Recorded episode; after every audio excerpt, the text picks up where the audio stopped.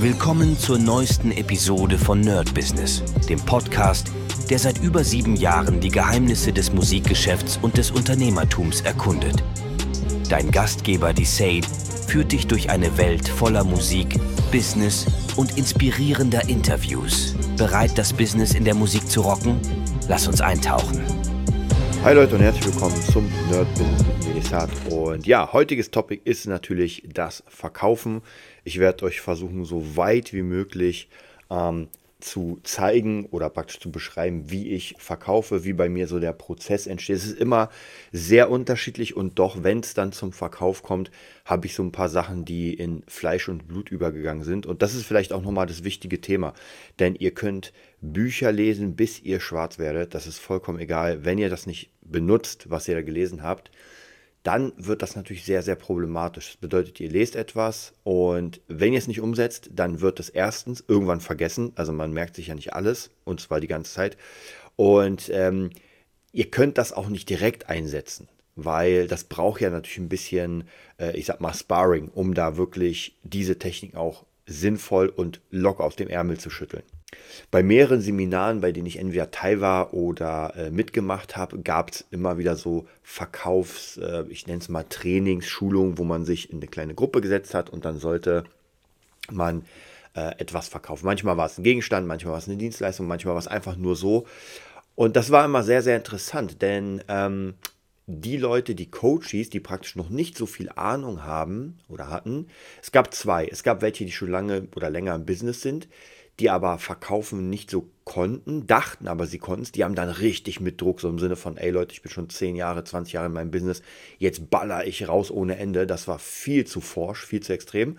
Und dann gab es natürlich die Leute, die komplett neu sind, äh, wo es dann sozusagen, davor wurde ja so ein bisschen äh, eine Art Struktur geplant und die sind einfach komplett die Struktur runtergegangen und haben eigentlich gar nicht auf den Gegenüber reagiert. Hm.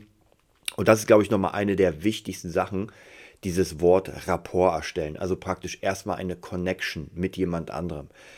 Und wenn man zum ersten Mal davon hört, ist das immer so ein bisschen tricky, denn was heißt denn eine Connection zu einem anderen erstellen? Also was bedeutet das Wort überhaupt? Und ihr könnt euch das vorstellen, wie wenn ihr jemanden habt, entweder ein Kumpel, eine Kumpeline oder irgendjemand, mit dem ihr gerne redet, mit dem ihr gerne Zeit verbringt, mit dem ihr wirklich auf einer Wellenlänge seid, wo ihr sagt, so, ey, wir gehen in die Kneipe und gucken uns Fußball und können darüber quatschen oder ihr geht äh, in ein Lokal und habt einfach ein Thema zusammen. Das ist dieses Rapport stellen. Das geht natürlich nicht von ähm, einer Sekunde auf die andere und natürlich in einem Verkaufsgespräch hat man wenig Zeit, aber, und jetzt kommt's, deswegen sage ich, umso öfter man das macht, umso mehr wird man können, ähm, auf den anderen einzugehen. Und zwar bedeutet das, äh, nicht mit jedem kommt man klar, das ist vollkommen logisch und jeder hat seinen eigenen Charakter. Aber ich meine, wir wollen ja nicht die beste Freundschaft, sondern wir wollen ja nur erstmal kurzzeitig so ein bisschen abchecken, wie der andere ist. Das bedeutet, eine Sache, die ich sehr, sehr gerne mache, die immer funktioniert, ähm, ich versuche anhand erstmal des Äußeren zu gucken, wie sieht diese Person aus, ja.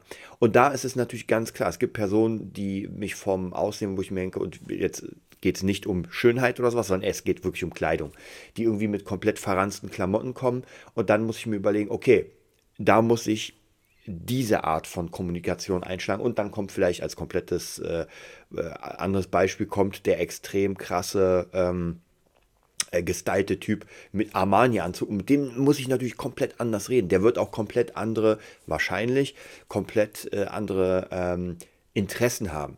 Und das ist auch so eine Sache, dass ich versuche, relativ zügig auf die Interessen zu gehen. Also gerade bei Künstlern, mit denen ich irgendwie arbeite, also fragen, ey, was machst du beruflich, was machst du sonst noch so? Äh, erstmal so ein bisschen, auch hier wieder, ich sag mal, ein typisches Verkaufsgespräch, das hängt natürlich mal davon ab, wo man ist, aber zum Beispiel im Studio wäre, ähm, ich habe jemanden kennengelernt, das ist, wir sind ja schon im Verkauf, wir sind nicht in der Akquise. Das heißt praktisch, die Person hat auf jeden Fall schon Interesse und wenn wir jetzt nochmal gucken, wie wir miteinander äh, kommunizieren, wie wir klarkommen. Das bedeutet, die Person kommt ins Studio. Das erste, was ich mache, ich biete ihr erstmal einen Kaffee oder einen Tee oder Wasser an. Das ist so das erste. Also sie kommt rein, ich sage, ey, cool, dass du es geschafft hast. Vielleicht noch, es gibt so mal so kleine Floskeln, die ich gerne nehme, um aufzuckern. Bei mir zum Beispiel zu Hause, wenn Leute kamen, ähm, meine Haustür ist genau hinter so einem Grill Und manchmal sieht man das nicht, weil das ist wirklich genau. Das, man könnte denken, die Hausnummer, die ich habe, ist einfach der Grill.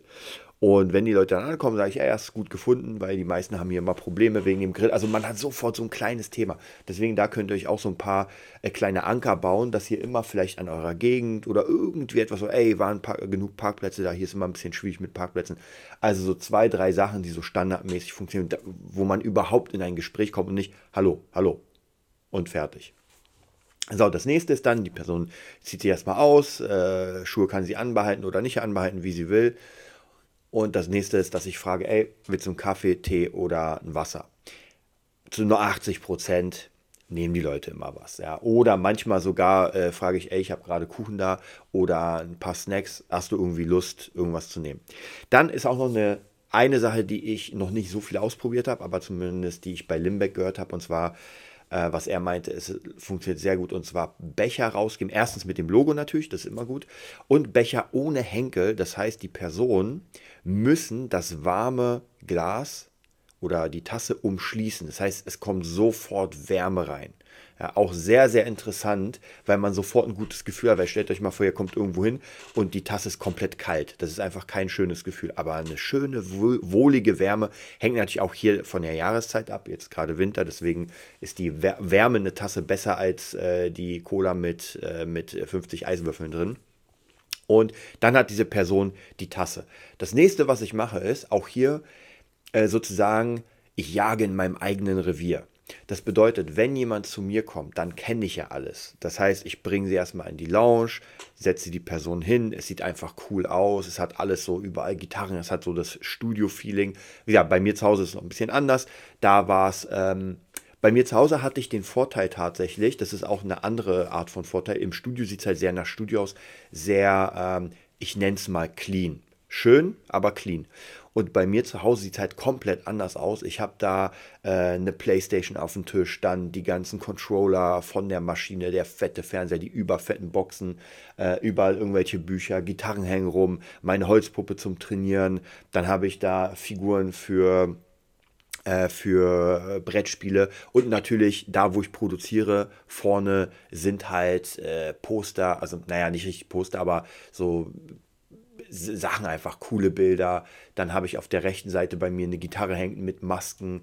Dann sieht man hier äh, mehrere Figuren von Ryuk. Also es hat sofort so eine, man kann sofort sehen, auf was ich stehe. Und das kann manchmal gar nicht so verkehrt sein, denn ähm, oft ist es in der Musikindustrie oder bei Musikern, Artists und sowas, dass die doch relativ ähnlich ticken. Und klar, nicht jeder spielt da Brettspiele, aber grundsätzlich, wenn sie sich das ansehen, wenn sie sich Gitarren ansehen, meine Diplome, hier irgendwelche äh, Platten und Gitarristen, dann sehen sie sofort, okay, der Typ, äh, der hat Bock da drauf. Ja, also von dem her ist ganz unterschiedlich. Im Studio ist es wieder anders, da ist es ähm, eine, andere, eine andere Art vom Heimspiel, denn da gehe ich eher auf dieses, ey Leute, das ist hier ein krasses Studio und hier wird äh, High-Class gearbeitet. Ja, das kann ich bei mir, äh, kann man das nicht so hundertprozentig, klar, wird ja auch High-Class gearbeitet, aber es ist eine andere Stimmung. Es ist eine wohlige, wärmende Stimmung von, ähm, von ja,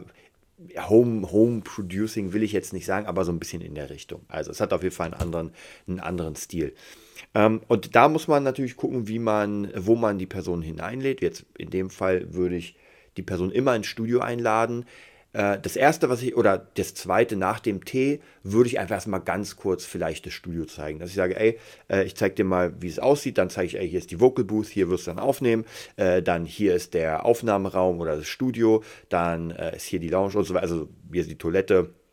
Ganz kurz einfach ein Bild geben, wie es aussieht. Und erstmal praktisch so ein bisschen diesen Expertenstatus rausbringen nochmal, wobei ich ihn ja davor auch schon rausgebracht habe, weil wenn die Person zu mir gekommen ist, dann ist der Deal eigentlich fast unter Dach und Fach. Also ich würde mittlerweile niemanden kommen lassen, der nicht vorqualifiziert ist. Also wo ich weiß, der hat nicht die Kohle oder ah, er weiß noch nicht genau. Das können wir alles bei einem Skype-Call oder einem Gespräch. Also das Wichtigste ist sowieso in dem Fall erstmal, hat die Person einen Bedarf? Will sie überhaupt meine Dienstleistung, also meine Aufnahme oder, oder, oder?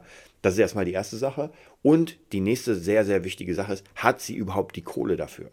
Denn nur etwas zu wollen, sagen, ey, ja, ich würde gerne mein Album aufnehmen und und und, das heißt noch nicht, dass sie die Kohle hat. Und leider habe ich auch öfter da die, ähm, ja, wie soll ich sagen, fälschlicherweise habe ich angenommen, dass die Person die Kohle hat, weil man schon relativ weit im Gespräch war, so ein bisschen von, ey, Album, wie viel? Ah ja, 10 Tracks. Ich hatte letztens sogar so einen Fall, das ist noch ein bisschen spezieller, aber ich glaube, ich habe ihn euch auch erzählt, das war ein sehr junges Mädel und hatte auf jeden Fall Lust, ein Album aufzunehmen, war durch eine Bekannte von uns, also ihre Mutter und war auch alles sehr, sehr cool. Ähm, aber sie hat sich, glaube ich, nicht vorstellen können, wie teuer das ist, weil wir gingen dann sozusagen, also wir haben ein bisschen miteinander gequatscht. Ich habe ja ein, zwei Demos erstellt, weil es ging relativ schnell. Sie hat ein bisschen gesungen, darauf habe ich ein bisschen was gemixt. Also wirklich, eigentlich würde ich diese Arbeit nicht machen, weil äh, das wäre schon viel zu viel, aber habe ich trotzdem hier gemacht. Und sie war komplett geflasht, ihre Stimme auf einem, das war ja nur eine Demo, aber auf einem richtigen Beat zu hören. Und dann sind wir kurz ins Gespräch gegangen. War auf jeden Fall minderjährig, deswegen ist halt, hier kann man über Kohle, ist ein bisschen schwierig. Aber im Gespräch stellte sich dann raus, dass sie einfach komplett andere Ideen hatte, wie, wie viel das kosten wird. Weil ich habe ja gesagt, ey, normalerweise, und das ist so der Standard, Plus geht nach oben ein bisschen, Minus, also Plus, Minus, da können wir, da kann man immer noch ein bisschen schachern, aber der, das der Grundwert ist einfach 1000 Euro pro Song. Mit allem möglichen, Producing, Master und also am Ende ist der Song fertig. Und da war sie erstmal baff, weil sie dachte, der wollte so 10 Songs aufnehmen, sie dachte, äh, das Album kostet 1000. Mm. Und ihr könnt euch ja vorstellen, 100 Euro für einen Song, äh, das ist natürlich, ja, das kann man machen, wenn man wirklich, wirklich äh, etwas sieht in dem Artist. Und da, dadurch, dass sie sehr jung war und noch gar keine Family, hat ja noch gar nichts. Also das, da müsste man eigentlich als richtiger Produzent auftreten, so als, als Talentscout und richtig krass. Und dafür habe ich einfach nicht die Zeit und äh, wusste, hätte ich auch keine Lust, das jetzt in diese Richtung zu bringen. Aber das war zum Beispiel äh, mein Fehler sozusagen, dass ich da mit anderen Erwartungen reinkomme. Ich habe schon eigentlich alle äh, Pferde losgetreten, damit das losgeht, damit wir sagen, okay, jetzt äh, holen wir die Songwriterin, wir holen uns äh, Leute, die da einspielen und so weiter. Ich habe schon eigentlich diese 1000 Euro pro Song, habe ich schon komplett verwertet und dann sagt sie, ja, das habe ich nicht. Aber auch vollkommen in Ordnung, wie gesagt, äh, in dem Alter 10.000, äh, also für 10 Songs, wäre natürlich einfach sehr utopisch. Hm. Wobei ich muss ganz ehrlich sagen, wir gingen ja aus dem Gespräch raus im Sinne von, uh, das ist ganz schön viel, ich muss mal gucken. Dann hat sie mir irgendwie, keine Ahnung, eine Stunde später geschrieben, ey, sorry, aber ähm, wird doch nichts. Ähm, aus dem war auch vollkommen in Ordnung. Aber ich hatte natürlich schon so ein bisschen das Gefühl, dass sie jetzt alles, alle Hebel in Bewegung setzt, um sich das zu finanzieren. Oder zumindest zu sagen, okay, dann machen wir ein. Weil sie wollte, also eigentlich ging es um ein komplettes Album, weil sie von vornherein gesagt hat, nee, nee, ich will eigentlich ein komplettes Album und nicht nur ein Song. Macht natürlich auch Sinn, weil wenn man gerade im Prozess ist, dann macht es absolut Sinn, da ein bisschen nach vorne zu gehen. Ähm, aber ja, aber schade, weil ich glaube, also gut, ist noch sehr jung, das heißt, da ist ja noch, das Potenzial ist ja noch da. Hat auf jeden Fall sehr Potenzial. Ähm, aber grundsätzlich, wie gesagt, das war einfach falsch vorqualifiziert. Da waren ein paar Fehler, die ich gemacht habe. Und am Ende habe ich damit in meiner Zeit bezahlt. Also, wie gesagt, ich habe da ein bisschen Zeit reingesteckt. Ist aber, wie gesagt, vollkommen in Ordnung. Erstmal, grundsätzlich sollte man das nicht machen. Ähm, gehen wir wieder zu unserer Situation im Studio, wenn die Person da ist. Hm. Wenn die Person das Studio gesehen hat, dann gehe ich meistens kurz, also dann ist ja so ein bisschen Rapport schon erstellt. Das heißt, während der Kaffee kocht, äh, könnte ich ja auch noch mal fragen, so, ja, wie geht's dir, was machst du? Ich mache das ja sehr, sehr gerne, äh, gerade bei meinen Gitarrenschülern habe ich immer gemacht, sehr gerne, dass ich irgendwann frage und das lässt sich sehr gut verbinden, wenn ich sage, okay, also nehmen wir mal an, die Probestunde war okay, alles war cool, der Person hat das sehr, sehr gefallen, ist zu 99 Prozent so und dann frage ich, äh, wie sieht es denn mit deiner Zeit aus? weil ich muss ja gucken, okay, wann machen wir es? Und dann sagt sie, entweder sie sagt mir schon, ja, ich habe einen Job von, keine Ahnung, 9 to 5 oder irgendwas anderes. Wenn sie sagt, ja, so wie jetzt wäre es ganz cool und dann könnte ich einhaken und sagen, ey, das würde perfekt passen. Manchmal bin ich ein bisschen... Ähm, muss ich flexibel sein, weil ich gerade im Studio bin oder spiele. Äh, wie sieht es denn bei dir beruflich aus? Bist du da auch flexibel? Was machst du denn beruflich? Und das ist eine Nebenbeifrage, die für mich unendlich wichtig ist und für die für den Gegenüber eigentlich so, naja gut, mein Job ist halt das und das. Und das ist deswegen unglaublich wichtig, weil erstens sagt es mir zwei Dinge. Wie flexibel die Person ist, also wenn sie sagt, sie ist im Vorstand von einem fetten, ähm, Konzern, dann ähm, gibt es zwei Möglichkeiten. Entweder sie kassiert nur Geld und hat unglaublich frei, meistens nicht. Dann ist es natürlich schwierig, dann muss ich sehr krass darauf aufpassen, wie wir es machen.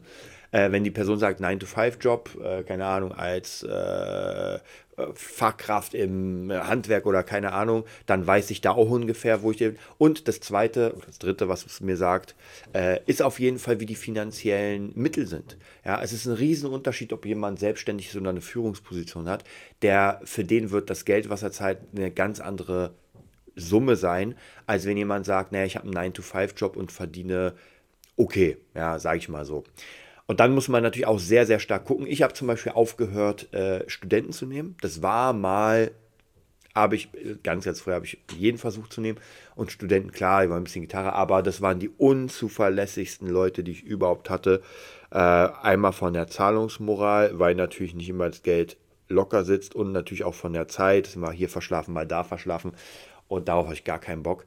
Äh, und besonders bei Schülern, die, sage ich mal, mehr Geld haben, die einen besseren Job haben, da ist es gar nicht so ein Problem, dass sie sagen, ey, dann lassen wir halt ausfallen, ähm, weil ich ja eh mehrere Angebote habe. Und bei Leuten, die ein bisschen weniger Geld haben, die wirklich, sage ich mal, jeden Cent umdrehen müssen, ich übertreibe es mal, bei denen wird es natürlich sehr wichtig sein, dass jede Stunde, die sie bezahlt haben, auch gemacht wird. Aber dann müssen sie auch annehmen. Also ja, das ist so ein bisschen dieses Zwischen Zwischending. Kommen wir jetzt nochmal zurück auf unsere Studio, Studiosituation. Ich springe jetzt leider ein bisschen, aber manchmal kommen ja, ihr kennt es ja, die Ideen. Und in der Studiosituation würde es dann folgendermaßen aussehen. Wir haben jetzt, ähm, die Person hat die, wir haben ein Rapport erstellt, wir haben uns ein bisschen unterhalten während des Kaffees, vielleicht sogar während der Fahrt durchs Studio. Sie hat das Studio gesehen und dann geht es ans Eingemachte. Okay, ähm, lass uns mal überlegen, wie können wir zusammenarbeiten. Ähm, um wie viele Tracks geht es denn? Um welche, also meistens so, dass ich das sowieso abgefragt. Ich mache es mal an einem ganz bestimmten Beispiel. Äh, ein Künstler, mit dem ich jetzt gerade ein Boom Album produziere. Da ging es darum, dass er äh, einfach ein komplettes Album mit sieben, sechs, sieben Songs haben will. Ich hab, wir haben uns geeinigt auf den Preis und dann geht es darum, okay, zeig mir mal ein bisschen, hast du vielleicht Referenzen dabei, dann kann ich ein bisschen zeigen, was ich habe. Und dann, meistens ist das dann so eine Dynamik. Das ist ganz schwierig, äh, so einen, so einen kompletten Ablauf zu, zu machen. Was wichtig ist, finde ich persönlich, eine der wichtigsten Sachen, die ich auch so, wie soll ich sagen, nebenher mache, weil ich das, glaube ich, äh, intuitiv gut mache, und zwar die Einwandbehandlung. Das bedeutet, wenn irgendjemand sagt, okay, er hat kein Geld, oder, äh, oder da sind noch irgendwelche Sachen. Da sagt, ah, ich überlege noch, na, ich bin mir noch nicht hundertprozentig sicher. Dann kann man ja mal fragen, okay, äh, was, was stört dich denn noch? Wo, wo ist der Painpoint? Hm. Und dann kann es natürlich sein, dass die Person sagt, puh, naja, äh, 10.000 für ein Album, das ist schon natürlich eine richtig große Summe.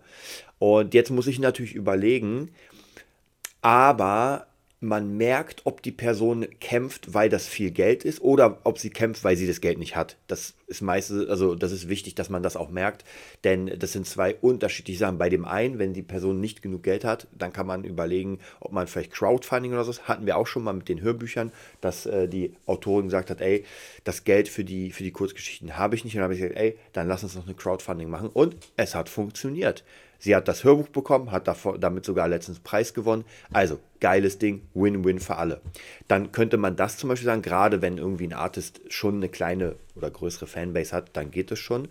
Ansonsten ähm, ist natürlich noch die Möglichkeit, dass man, ähm, wenn, das, wenn der Painpoint ist, dass es sehr viel Geld ist, dann würde ich immer auf die Pro-Schiene gehen. Dann würde ich sagen, ey, es ist auf jeden Fall viel Geld, aber du darfst nicht vergessen, du bist hier in einem Top-Studio, wo Capital Bra produziert wurde, wo Silla produziert wurde. Also dann kann man so ein bisschen Name-Dropping machen. Und äh, du hast hier die Top-Leute am Start. Und wenn du mit uns das machst, dann kriegst du auf jeden Fall ein hammermäßiges Ergebnis. Wir geben wirklich alles für den Preis. Deswegen ist der Preis so hoch, weil wir wollen nicht in den Billigbereich gehen, wir wollen nicht auf jede Stunde gucken, sondern wenn irgendwie eine Aufnahme nicht funktioniert hat oder irgendwas ging oder du sagst, ah, ich bin mir nicht sicher, dann kommst du nochmal ins Studio und äh, singst oder rappst oder keine Ahnung nochmal ein. Und äh, nicht, dass du jetzt, dass wir sagen, ey, sorry, aber das muss jetzt nochmal. Also von dem her, das ist eine ganz, ganz wichtige Sache, äh, dass man auch vielleicht sogar die Angst nimmt. Ja, vielleicht sogar die Angst nimmt, dass die Person nicht weiß, ah, wird das wirklich gut, werde ich das hinkriegen und so weiter. Es ist, wie gesagt, es sind ganz, ganz unterschiedliche äh, Leute am Start. Jeder will anders äh, behandelt werden. Es gibt so ein paar Standardpunkte, auf die man gucken kann beim Verkauf, logischerweise, aber grundsätzlich würde ich ähm, versuchen, mir einen variablen oder flexiblen Ablaufplan zu machen. Und ich glaube, das Wichtigste ist eh dieser ich, ich nenne es mal Händedruck am Anfang, ja, dieser Rapport. Man sieht sich, man sieht sich in die Augen und gibt sich die Hand und weiß schon, ey, das wird eine geile Zusammenarbeit. Und darum geht es ja. Am Ende ist es ja wirklich das, jemand hat eine Vision, will Musik machen oder Musik bekommen oder keine Ahnung und will am Ende das bestmögliche Produkt. Ja, wichtig ist natürlich auch hier, selbst muss man einschätzen, wie gut das Produkt wird. Denn ähm, gerade wenn man von der Person ein paar, wie soll ich sagen, ähm, wenn die Person äh, ein paar Demos hat oder schon mal einge... Auch hier ist es ganz wichtig, das ist aber schon die Vorqualifizierung. Also mit jemandem, der es nicht, also der nichts kann, würde ich nicht mehr arbeiten. Also, und das habe ich schon oft genug gemacht. Leute im Studio, wo ich gemerkt habe, ey, das ist gerade echt schwierig, weil leider das nicht gut funktioniert, dass es einfach nicht gut klingt. Und da muss man wirklich überlegen, ob man sich das antut. Dann kriegt man zwar Kohle, aber es kann sein, dass der Artist dann später einfach sehr, sehr ähm, bedrückt ist, weil einfach das nicht stimmt, weil die Qualität vielleicht stimmt, aber einfach die Performance nicht. Das sind alles Sachen, die sind nochmal eine andere, da werden wir uns vielleicht demnächst nochmal äh, Sorgen machen, aber grundsätzlich ähm, sind das erstmal die wichtigsten Sachen beim Verkauf, dieses Rapport erstellen und Welcome to my home sozusagen. Okay, das heißt, wir werden weiter an diesem Thema bleiben. Ich werde Stück für Stück, ich denke mal, wir bleiben jetzt eine ganze Weile an diesem Thema, weil ich würde gerne das Ganze nochmal aufdröseln. Das heißt, die nächsten paar äh, Dienstage erzähle ich euch noch ein bisschen ein paar Geschichten aus meinem Umfeld, erzähle euch, wie ich das entweder nicht gemeistert oder gemeistert habe und dann gehen wir nochmal ganz straight rein, wie man so einen Verkauf bauen könnte. Und vielleicht überlege ich mir noch was Cooles für euch als, kleinen, als kleines Topic. Ich wünsche euch einen mega geilen Tag. Bis dann. Das war's für heute bei Nerd Business, dem Podcast, der dir zeigt, wie du in der Musikbranche durchstartest. Wir hoffen, du hast wertvolle Einblicke gewonnen und Inspiration für deine eigene Reise gefunden. Vielen Dank, dass du dabei warst. Vergiss nicht, uns zu abonnieren und mit deinen Freunden zu teilen. Bis zur nächsten Episode. Stay tuned and keep rockin'.